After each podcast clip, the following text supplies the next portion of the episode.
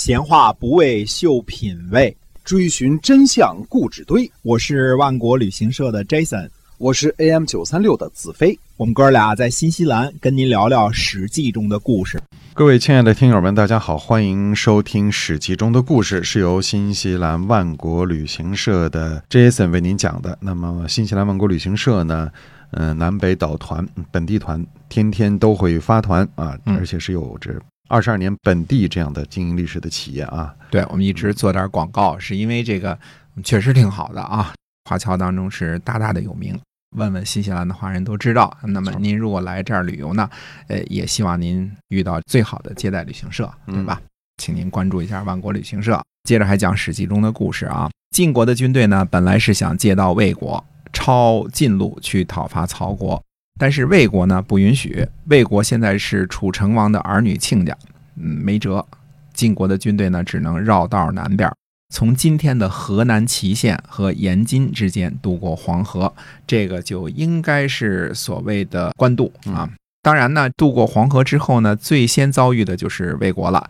在先轸的谋划下呢，正月初九，晋军第一战就攻取了魏国的五路。五路呢，位于今天河南濮阳东北的沙鹿城。这里呢，曾经是想当初公子重耳逃难的时候啊，经过的地方。那当初被迫向野人弃食嘛，还被野人羞辱，送了一大土疙瘩，是吧？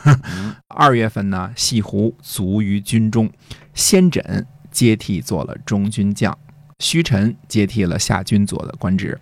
紧接着呢，晋文公就和齐昭公在连屿结盟。连屿呢，位置大约在今天河南濮阳的东南。争取到齐国这样一个有力的大国结盟呢，也是晋文公走向成功的很重要的一步。晋文公和齐昭公结盟的时候呢，魏成公也想参加，这回呢，轮到晋国说不了，不带他玩了。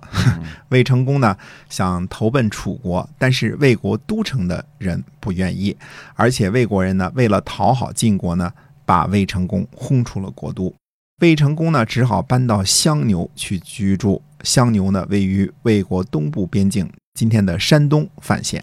晋国呢一出手就攻取了魏国的五路，而且呢逼得魏国国君被迫搬出了国都。这件事呢，对于同样是楚国同盟国的鲁国呢，震动不小。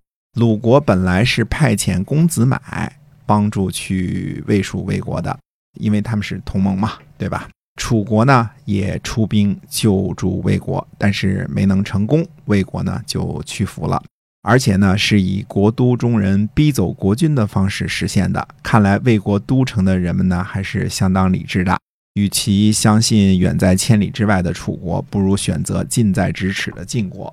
鲁僖公呢，因为惧怕晋国，杀了去魏国执行防守命令的公子买，实际上呢是为了讨好晋国。同时，鲁国又派人去对楚国说，公子买没有执行完防守魏国的期限，所以杀了他。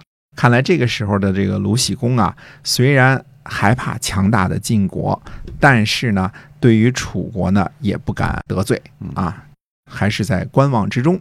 晋国呢跨过了魏国这块拦路石呢，终于到达了曹国的国都。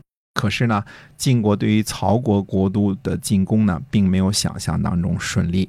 双方呢，在曹国都城的城门进行了激战，不少人战死。曹国人呢，把晋国人的尸体陈列在城墙上，表示死战，死人为大啊。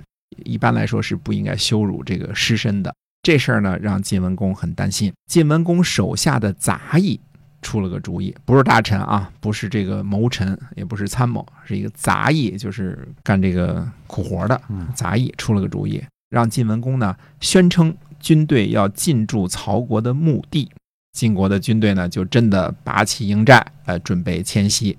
这下曹国人害怕了，因为害怕晋国的军队呢会破坏曹国的坟墓啊，祖坟啊。于是呢，曹国人呢就把晋国士兵的尸体呢装进棺材送了出来。晋国的军队呢，趁着曹国的人马呢产生恐惧心理的时候呢，发起进攻，最后攻入了曹国的都城。晋国呢指责曹侯的罪名呢是不用洗肤剂的忠言，以及呢乘坐三百人抬的宣场的轿子，而且呢偷窥公子重耳洗澡。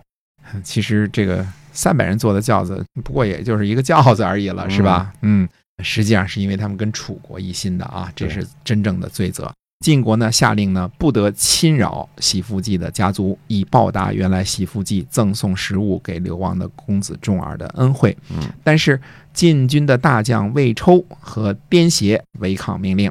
魏抽和颠协说呢，说立功就是为了报仇啊，这里报仇指的是这个烧杀抢掠，抢点东西什么的啊。于是呢就放火烧了喜福记的家族，而且放火的时候呢，魏抽自己还受了点伤。这位魏抽呢，就是后来战国七雄之一，是魏国的老祖宗毕万的孙子，谥号魏武子。魏抽呢，是一介莽撞的武夫，彻底的糙人。晋文公呢，知道了非常生气，就准备杀了不听命令的二人。但是呢，又爱惜魏抽的勇敢，于是呢，就派人去探望魏抽的伤情。魏抽呢也知道这次闯的祸呢不小，呃，明白呢晋文公使者的意思，不是来探伤，而是看看他伤的重不重，是不是受伤到没用，以至于该杀的地步了。于是呢，魏抽呢胸上还缠着绷带，就来到使者面前，原地跳高三百下，曲腿跳三百下，表示呢伤的不重，用行动呢告诉使者，如果晋文公呢觉得自己留着有用。就要网开一面，哎，一边跳呢，还一边嚷嚷着说：“说托国君的福啊，我这身体好得很。”嗯啊，这个地方呢有不同的解释。我们说古书啊，这个解读《左传》的大家呢，杜预啊，认为呢说这里三百下这个百呀，嗯读作默，就是努力的意思。实际上呢，魏抽努力的各跳了三下。直腿跳三下，曲腿跳三下。无论是跳了六百下，还是跳了六下，总之呢，向使者表明了自己呢身体很好，气壮如牛啊对，留着将来还是有用的。别杀了我啊！嗯魏抽呢，也因此躲过了颈上的一刀之恶。魏抽呢，这一介武夫，因为粗鲁无纪律啊，险些丢掉了追随晋文公流亡十九年给家族挣来的功勋，但是也因为呢强壮如牛的体魄而换回了一命。否则，后世战国七雄当中强大的魏国还不知道姓什么呢。话虽如此呢，魏氏家族在晋文公一朝再也没有受到晋文公的重用。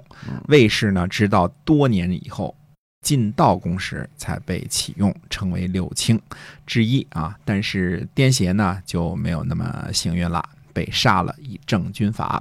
跟随公子重耳流亡一十九年，终于有机会放火抢劫，就任性了一把，因此挨了一刀。用今天的话儿说呢，颠协参加革命的目的不纯，所以后来呢，我们为什么要强调三大纪律八项注意呢？就是为了防止出现颠邪这样的人嗯啊。之后呢，周之乔接任车右一职。总体而言呢，虽然说出了晋文公的恩人喜福记家族被烧这个插曲呢，战役的第一阶段呢进展基本顺利，完成了预定的战略目标，拿下了魏国和曹国。那么城濮之战的前期战役第一时期的下一步怎么发展呢？咱们下回跟大家接着说。嗯，好，今天我们史记中的故事先讲到这儿，感谢您的收听，我们下期再会。再会。